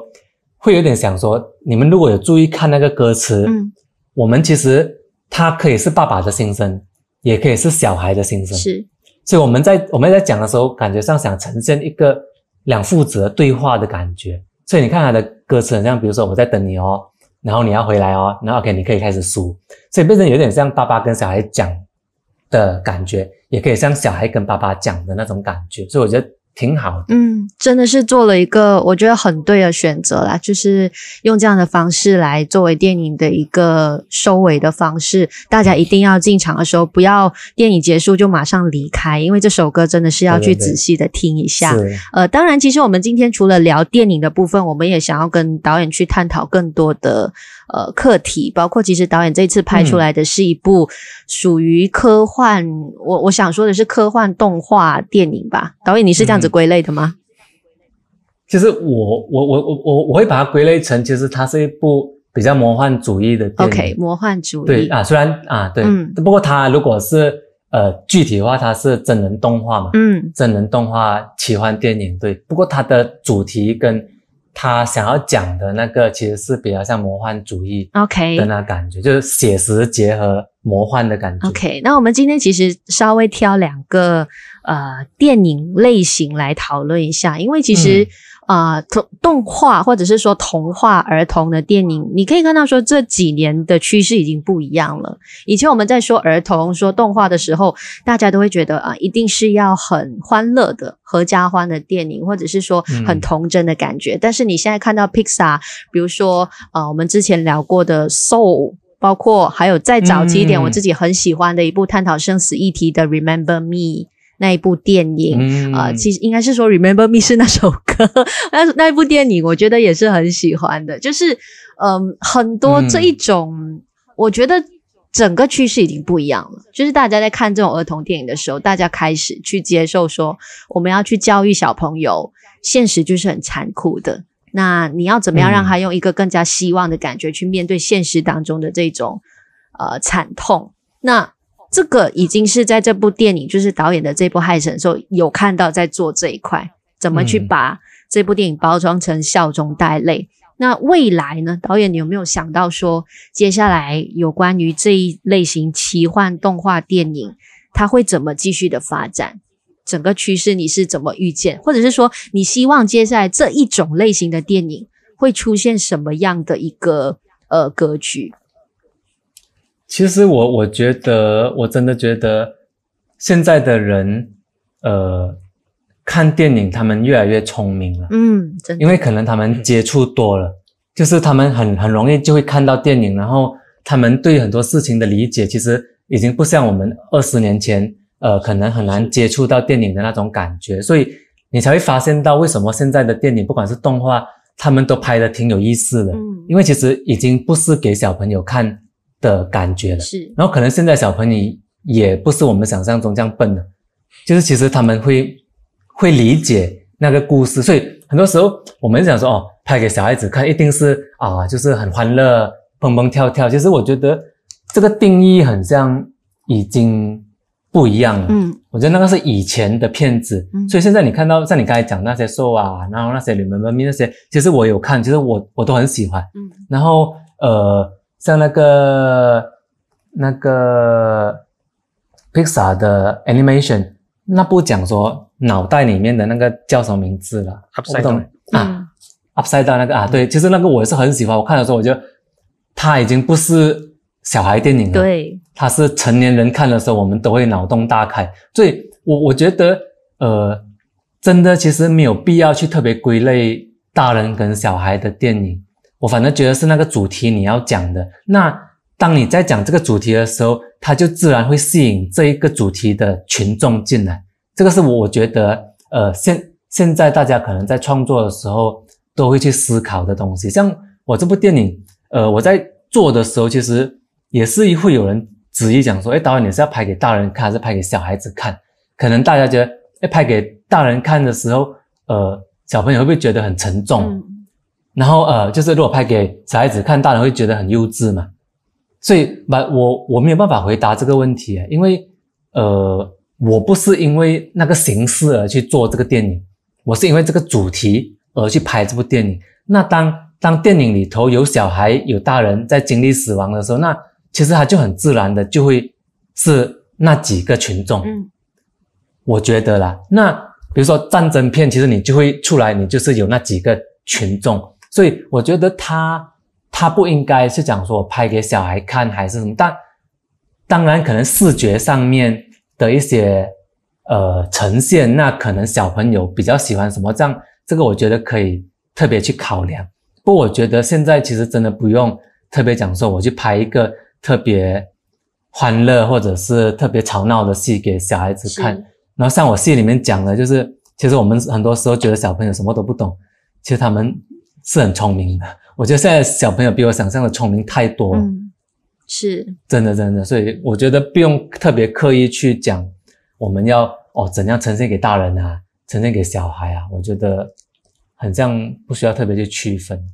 对，而且我自己呃也希望说，接下来的这种属于呃所谓奇幻动画电影，都可以更多的以这样的方式去探讨不同的课题啦。就真的不用是那种一定要 happy ending，或者是说一定要非常欢乐的。其实我觉得呃，因为现实已经是这样子了。那我们还是要面对现实，嗯嗯，而不能够永远以一个童话的心态。虽然童话很美好，但是如果小朋友永远只是沉浸在童话里面，他没有看到现实最呃真的那一面的话，他其实以后来到这个世上也会恐惧。嗯这这是我觉得说，对对对对对呃，奇幻动画电影接下来如果可以的话，继续这样发展。当然，呃，立航，你听完导演刚刚这样子说，嗯、呃，有什么想要说的吗？就是导演以这样的方式去去探讨了有关于奇幻电影接下来的趋势。我其实觉得，嗯，因为因为我觉得确实是，尤其是亚洲是比较少人去拍碰触这样子的类型的、嗯、家庭题材，大家拍很多。但我在看的过程中当中，我还是有觉得，诶，导演。可能是不是有，呃，我觉得导演可能是蛮喜欢日本导演那一派吧。我觉得有有我看日本导演的一些影子，嗯、因为呃，在 maybe 像是枝裕和导演那些那些片子里面，我看到，因为导演的东西不是很重戏剧性的，而且是去去缓缓的去描述整个事件、整个故事、整个状态吧。我觉得，我觉得这个东西是是可能 maybe 我们马来西亚或或或台湾吧，可以可以再去。发展导演对这一块有什么想法？就是 maybe 像亲情电影这种，大家拍太多了。嗯、我刚刚讲，因为但是这一部算是比较特殊，就是没有太大戏剧性，也没有太多煽情的部分。这个是比较、嗯、比较少导演会处理。这个真的是我我很少有看到，是只有日本会会这样子拍，包括韩国其实也算是煽情的。对，嗯嗯嗯，因为其实呃，我我其实我很喜欢宫崎骏的电影。嗯、其实我我其实。呃，蛮迟接触宫崎骏导演的作品。我是在十八岁的时候，我才第一次看到他的《龙猫》。然后那时我第一次看的时候，我是在家里面一个人，然后一个无聊的下午，然后我就看了《龙猫》。看完过后，其实我整个感觉是很疗愈的。然后那整那那整天，其实我我好像一直在那个龙猫的世界里头的那个感觉，我不懂。然后我想说，诶，其实。呃，电影原来可以这样子的，嗯，就是它的剧情不用很澎湃，像像《龙猫》其实它就讲两姐妹在那个小镇的日常生活，爸爸哎妈妈生病了，爸爸在那边重新生活的那个感觉。然后我其实那个是第一次看的感觉啦。然后呃，到我自己本身经历死亡的时候，其实我这这些这些给我的养分，它会慢慢慢慢的浮现出来。然后像你讲的，是枝裕和导演，其实我我也是很喜欢他拍家庭戏的那种感觉，比如说呃《吕布不停》啊，嗯、然后呃那个阿布宽那部叫什么了？那个什么花园呢？他。不是不是、啊、不是不是不是那个孩子。啊，对对对对对，我忘记那名了，对对对对，然后就是就是我觉得如父如子，如父如子，对，来发带来三，如父如子也是有，就是他。他在刻画家庭的戏的时候，我觉得我很喜欢的是他很真诚跟很诚实的去描述那一块东西。嗯、就是比如说，呃，你看他在拍《吕布不停》的时候，其实我看他很多的访问啊，看看他的书，其实他他爸爸影响他很多嘛，然后他他他妈妈也影响他很多，所以变成他在拍的时候，其实都在拍他爸爸妈妈。就是生活当中的一些细节，只是可能他加了不同的主题在里头。然后，呃，我自己本身的感受也是，可能如果要拍亲情题材的电影的话，我自己比较呃趋向于会处理的方式都是，可能找最贴近你的那个感觉或者是人物作为你的中心，那可能你在揣摩的时候可能会比较细腻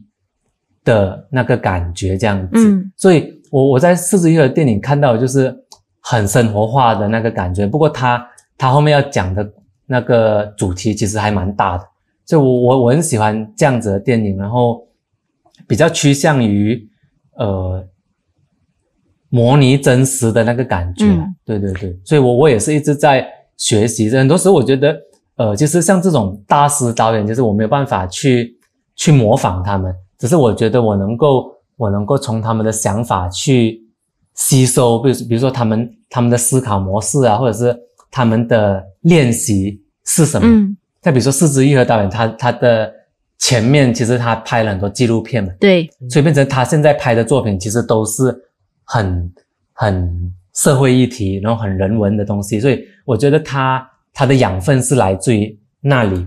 所以我觉得可能每个人呃从小到大吸收的养分是不一样的，嗯，那可能我从小到大我我跟家庭的关系是很 close 的，嗯，所以可能我会呃拍。比较想拍这种跟家庭有关的那个感觉，嗯，所以变成可能很很自然的，很像刚才立航讲的，就会趋向于那种感觉。然后就是我自己本本身很怕很煽情的东西，就是可能我在看的时候，哦，这个我觉得哇，真的是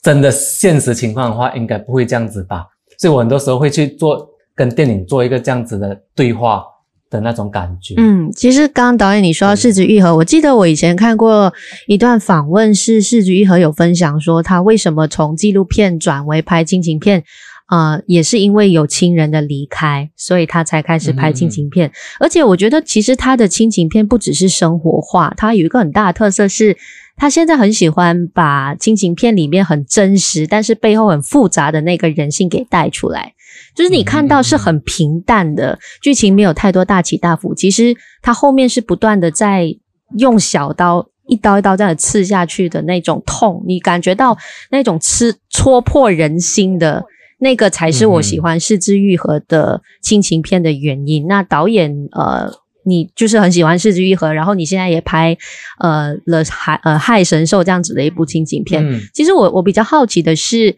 过了这一步之后，如果你还想拍亲情片的话，嗯、你觉得亲情片接下来要怎么拍？因为毕竟现在包括刚过去的奥斯卡，其实拿到最佳影片的 Coda 也是亲情片为主。嗯、我也想知道说，其实接下来的亲情类型的电影，嗯、你觉得应该会怎么继续的发展？其实我觉得这个也是我这几年在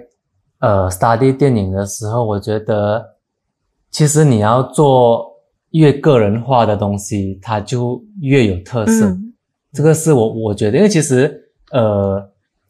我我记得我在我在呃二零二零金马奖的时候，我去上了一个俄罗斯电影导演，他是一个大师导演的一个课。然后我记得他在整个讲座完的时候，呃，他就有告诉我们一句话，他说：“其实这个天底下没有。”新鲜的故事，最新鲜的是你，嗯，自己。然后我我听的时候，其实我有，其实不是讲很很理解，不过我好像很认同，就是好像回到去刚才你讲的这个东西应该怎样拍，其实它没有一个 format，对，把你你你拍你自己的东西的时候，当你越挖越深你自己的东西，那可能它。就会变成一部很 unique 的作品，像比如说你讲的奥斯卡这些，其实呃，我们常常在看他们的电影的时候，可能环境啊、人物啊，其实我们都不不是很熟悉，嗯，不过那个情感我们是能够认同的。就是比如说呃，像这样子的电影，我觉得它会是未来的一个趋势，就是你越个人化的东西，它就越越有特色。对，所以变成很像，比如说呃呃。近几年的奥斯卡那些那个那个韩国家家庭去到 Minari，嗯，Minari 啊，啊，对对对对，就是他他就是一个很小的故事，就是讲一个韩韩国家庭去到美国嘛。那我拍我看他拍的时候，其实我觉得他很专注的把他们的心态给处理好，然后它里面电影有一些隐喻的东西，其实你你讲说它是一个很厉害的故事，其实我没有觉得，不过我觉得它很特别，它很 unique，然后当它 unique 的时候，你就会，然后它的情感连连接是有的，那我觉得可能改色趋向。诶，像 Coda，其实我还没看。哦、那其实我觉得，呃，改次的电影，我觉得应该都会趋向这种很有特色，然后很像比如说，其实它不一定是要文艺片哦。像比如说去年，哎前两年那个《寄生上流》，上流，对对对，那个彭俊浩导演的作品，其实我看了过文，我是我是惊艳的。然后它很商业，不过它商业的来，其实你又看到韩国的一些问题。然后就是，其实他拍一个很，就是不是很通俗的电影，然后他是讲韩国有这样子的一个住在地底下类似蟑螂的一群人的那种感觉，其实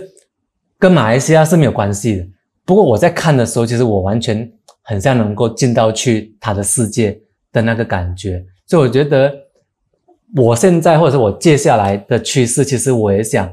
尝试。就是做一些可能我自己本身觉得打动到我，不管是亲情或者是一些社会议题的东西，那我就专心把它讲好。那其实呃，可能就会有人看到。我觉得，嗯，立航刚刚导演说，呃，电影都是如果是可以的话，都是以自己的故事先出发。其实，呃，你你每次听到这些，就是比如说。艺人也好，或者是说电影人在分享这一块的时候，其实是不是如果啦，我我是假设啦，如果是自己的故事所拍的作品，嗯、一般上你都觉得很容易引起共鸣，还是你觉得说其实也未必，虚幻的故事其实有时候也会打动人？这个主要也是看剧本和导演功力啦。嗯、但但我很认同啊，嘉庆导演讲的，就是你你的故事来自于生活或来自于自己。才会打动，因为你会在里面放很多 effort，放很多你自己的东西下去。像导演的这部作品，就是你你是感受感觉到诚意的。如果你随随便便拿一个别人的故事拍，或者是那个故事你完全不感兴趣，其实现在很多我我知道，可能现在市面上很多导演，呃，都是自己编剧的，因为那一个故事他才有共鸣，他才能去拍得出那一个氛围，而不是你去随便，好像有时候。我们如果你上过导演，应该以前上一些电影课什么，你有时候会拿别人的故事去拍，嗯，你没有那个感觉的，你拍不到那个东西，就是很公式化的一个东西出来。所以我反而觉得私人故事是已经是一个趋势，而且你才能去投入更加多心力这样子。但也不代表虚构或不虚构的故事真实或者是你刚刚讲的一些完完全全是另外一个故事。我觉得。重点还是在剧本上面，嗯、或者是这个故事有没有打动到导演自己，对、嗯，那才能去打动到观众，这个是最重要。如果导演自己都觉得啊，这个故事我好像没有感觉或我没有喜欢，不，我觉得那个剧剧本多好，什么都是其次，重点是导演或创作者自己是不是喜欢这个作品。嗯，对我，所以我很认同导演刚刚讲的那那那番话。OK，对对，像刚刚刚才丽阳讲的，我可以稍微补充一下，其实呃。我我觉得像刚才佳明有提到，是不是一定要拍自己的故事？其实我觉得他未必的，就是其实呃，可能你对那个故事有连接，其实也是 OK 的。嗯、然后像比如说呃，很多很好的故事，它是 fiction，就是它不是它不是一个 original story，它是一个虚构。像比如说，我很喜欢《Life of Pi》。就就这个东西，其实它是一个大家 create 出来的故事。不过，它故事背后的那个含义是是很有意思的。这样可能还讲讲讲这宗教啊，影响一个小孩，然后可以让你就是在海上漂流，跟几个动物。虽然你听起来很荒谬，不过你看的时候你很投入。所以我觉得，呃，创作它是很天马行空的，只是可能可能呃，可能 for 新导演的话。我在处理的时候，很多很多时候很容易去到自己个人的故事。那可能呃，我觉得如果是拍拍片的话，那可能是一种磨练。嗯，因为其实导演也需要呃磨练镜头啊，磨练镜头语言啊，这些我觉得他都可以同时做的。其实他他没有讲一个一定要这样子，还是要这样子。是。然后只要你觉得那个故事你可以处理，那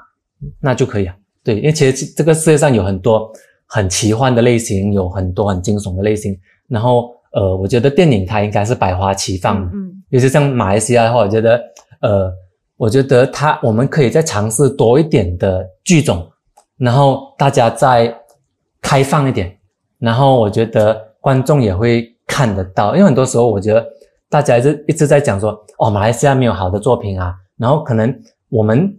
呃创作者，哎不是讲没有好的作品，就是不多元化，嗯、然后呃可能。我们在创作的时候，很多创作者会觉得，哦，马来西亚的观众，比如说新年我就一定要看喜剧嘛，然后可能我拍的就一定是喜剧，然后才可以去 fit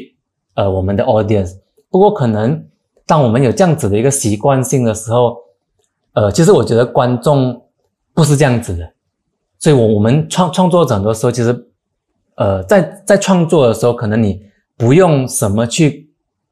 理观众先。嗯就只要这个故事打动你自己本身，那你把它呈现出来，我觉得就会有观众会喜欢。那他们可能也会看到新的电影类型，嗯、就像之前香港很早期的时候一些新浪潮，那是比如说徐克导演啊、许鞍华导演他们出来的时候，他们从国外留学回来，他们开拓的一些电影，其实那个量是很大的，然后它的那个类型是很悬殊很大的，比如说有。武武侠片徐克的，那时之前香港是没有的，然后很新颖的剪接方式，我觉得呃马来西亚很需要就是多元化的东西，那可能它不是很成熟无所谓，我觉得成纯熟是要磨练的，没有一个导演他第一部出来就哇哦就很像一个大师，当然有部分天才可以啦，不过我觉得如果真正对整个影视行业有帮助的话，我觉得。呃，他必须要一直磨练。像比如说，可能我拍了《害神兽》，其实，呃，我现在看回去，其实我没有讲说很满意我自己拍的东西。那是，呃，是好几年前我在那个心情做的那个感觉。那，呃，我现在回想起来，呃，它可能是最贴近我的一部作品。嗯、然后我其实现在也很感谢当时的迟佳庆有这股这个魄力跟耐力去完成它。可是现在的我拍不出现你们现在看到的那个害神兽。那我完成的过，其实我一定会从当中这这六年当中吸取一些，比如说戏剧的呃经验，或者是一些跟演员的拍摄，或者是去国外拍摄。那呃，我回到马来西亚的时候，其实我其实也很想可以跟马来西亚的导演做分享。然后如果诶可能。下一步有朋友他想要做类似的案子，那我可以帮忙介介绍同样团队，或者是大家分享一些，那可能呃大家就会越来越好。嗯、我觉得啦，就是可能更加多多元化的东西。像其实我在拍《害神兽》的时候，其实我也是呃在想，诶，其实华人市场很少看到像这种类型的电影，然后我也是胆粗粗的就尝试一下看。然后，哎，也好彩的给我拍完了。那我我也觉得可能下一步我可能诶想尝试一个怎样的类型的东西。那可能，呃，是在马来西亚拍也好，国外拍也好，我觉得可能可能他要百花齐放，跟多一点不同的元素。嗯、那其实观众就会回流到电电影院。这个是我我个人的看法。要不然，其实大家。已经被喂喂食，就是我平常去看就是看好莱坞，对，然后只有新年的时候，OK 啦，我我看一下马来西亚的喜剧片呐，就是开心一下这样子，我就啊，这个标准是谁定的？是，其实不一定啊，其实就是因为你你没有作品出来让人家进戏院，所以你你就会开始恐惧啊。像其实我自己拍拍的这部片子，四月二十一号要上映，其实我也是会担心的，就是哦，大家好像只有在新年的时候才会进戏院看。那我四月二十一号上都不懂什么档期，然后会有人进戏院看嘛？其实我自己本身身为创作者，我也是会担心。不过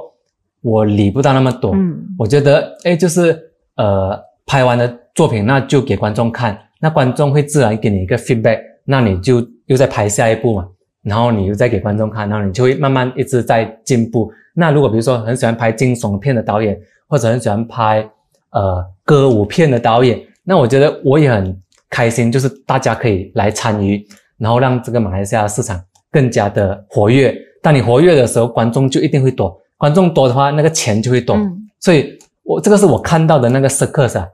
就是不然的话，大家会觉得哦，马来西亚就是我们要拍一些很独独立电影，然后可能很小小成本去制作。当你很小成小成本去制作的时候，你就会觉得哦，我我我不要去理所有人，我就自己拿家机去拍片还是怎样？我觉得可能可以多一点交流吧。这个也是我我我很想做的东西啦。对对对。嗯，其实我们身为观众，我们对于马来西亚电影的一种期待，我觉得很单纯的，就是。可以把故事说好，就是最重要的那个目的。不管它是什么类型的电影都好，我觉得其实马来西亚的电影只要做到把故事说好这一点哦，我相信很多人都会去支持。那当然，呃，今今天其实我们也、嗯、也真的是聊了好久。聊了差不多一个小时半，要两个小时。对，最后还是要请导演，就是呃，稍微跟大家说一下，就是我们其实也呃透露出很多这部电影的一些亮点，或者是说我们也深入讨论了不同的东西。我觉得其实如果是让我自己来说的话，它就是一个没有太多。大道理没有太多太难懂的东西，但是他透过一个很温暖的神兽去告诉你一个笑中带泪的故事，然后呃，其实透过这个神兽就可以把你内心可能最近很难处理的一些情绪，比如说伤痛啊，或者是说呃一些很复杂的情绪啊，让他透过神兽这样子一个角色去敞开心胸，帮助你去面对，然后从中去找到那个希望。去呃奔向你的未来，继续的前进。我觉得这个是这部电影最大的意义。那立行最后也稍微总结一下，嗯、我觉得呃让大家去看这部电影是最重要的。来，你说一下这部电影为什么要看？我觉得一个 马来西亚导演特地去到国外，去到台湾拍摄，这个已经是很难得的东西，因为这是象征着马来西亚的电影人。有走出国外去跟别人合作，不，而不是自己一直在自己的舒适圈内。我觉得这点是很值得赞赏。我们就是应该要多多去跟国外合作。那，呃，相信 我前面有讲蛮多，就是我觉得导演的作品是很真实、很诚恳的。我觉得这个东西是创作者最重要，不是去糊弄观众。导演是真的把自己的心掏出来给你看，这就是我的作品，这是。我想讲的故事也跟虽然是背景在台湾，但这个东西是跟马来西亚息息相关，跟我们的生活息息相关。所以我觉得，如果你真的是呃选不到想看什么电影的话，这些这一个加上有 CG，再加上亲情导演自身故事，我觉得是非常非常值得推荐去去去看的。嗯，来，导演，轮到你自己来推荐你的电影了。嗯，为什么要入场去看呢？呃，因为这部电影在四月二十一号就上映嘛，嗯，那。我我自己本身是觉得，呃，希望观众能够进去里面看，那看了过后，呃，可以可能想想，可能这部电影适合你哪一个朋友，或者是你想推荐给可能适合这部电影或者会喜欢这部电影的朋友，然后也让他们一起进戏院，可能他们会找到电影跟他们的共鸣或者是连结。对，所以我觉得，呃。我花了六年的时间，其实，呃，我也在找这个连接，嗯、所以我觉得可能，可能大家可以在《嗨神做》这部作品中寻找到一些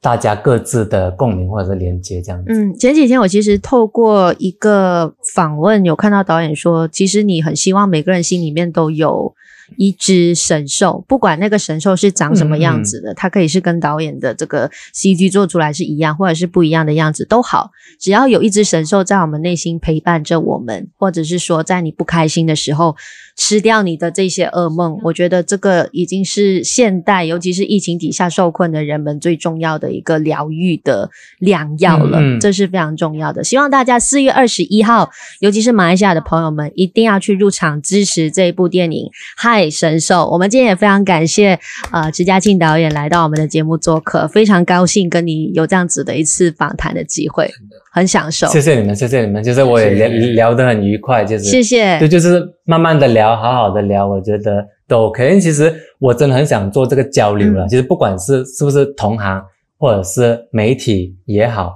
网络也好，我觉得当大家有在聊的时候，我觉得那个东西就会有在流动。是。我觉得这个是一个很好的东西，嗯、对，谢谢，谢谢你们，非常谢谢你们，希望有机会再跟你对话，谢谢，谢谢导演，谢谢，对，谢谢，谢谢，谢谢佳敏，谢谢立航，谢谢你们。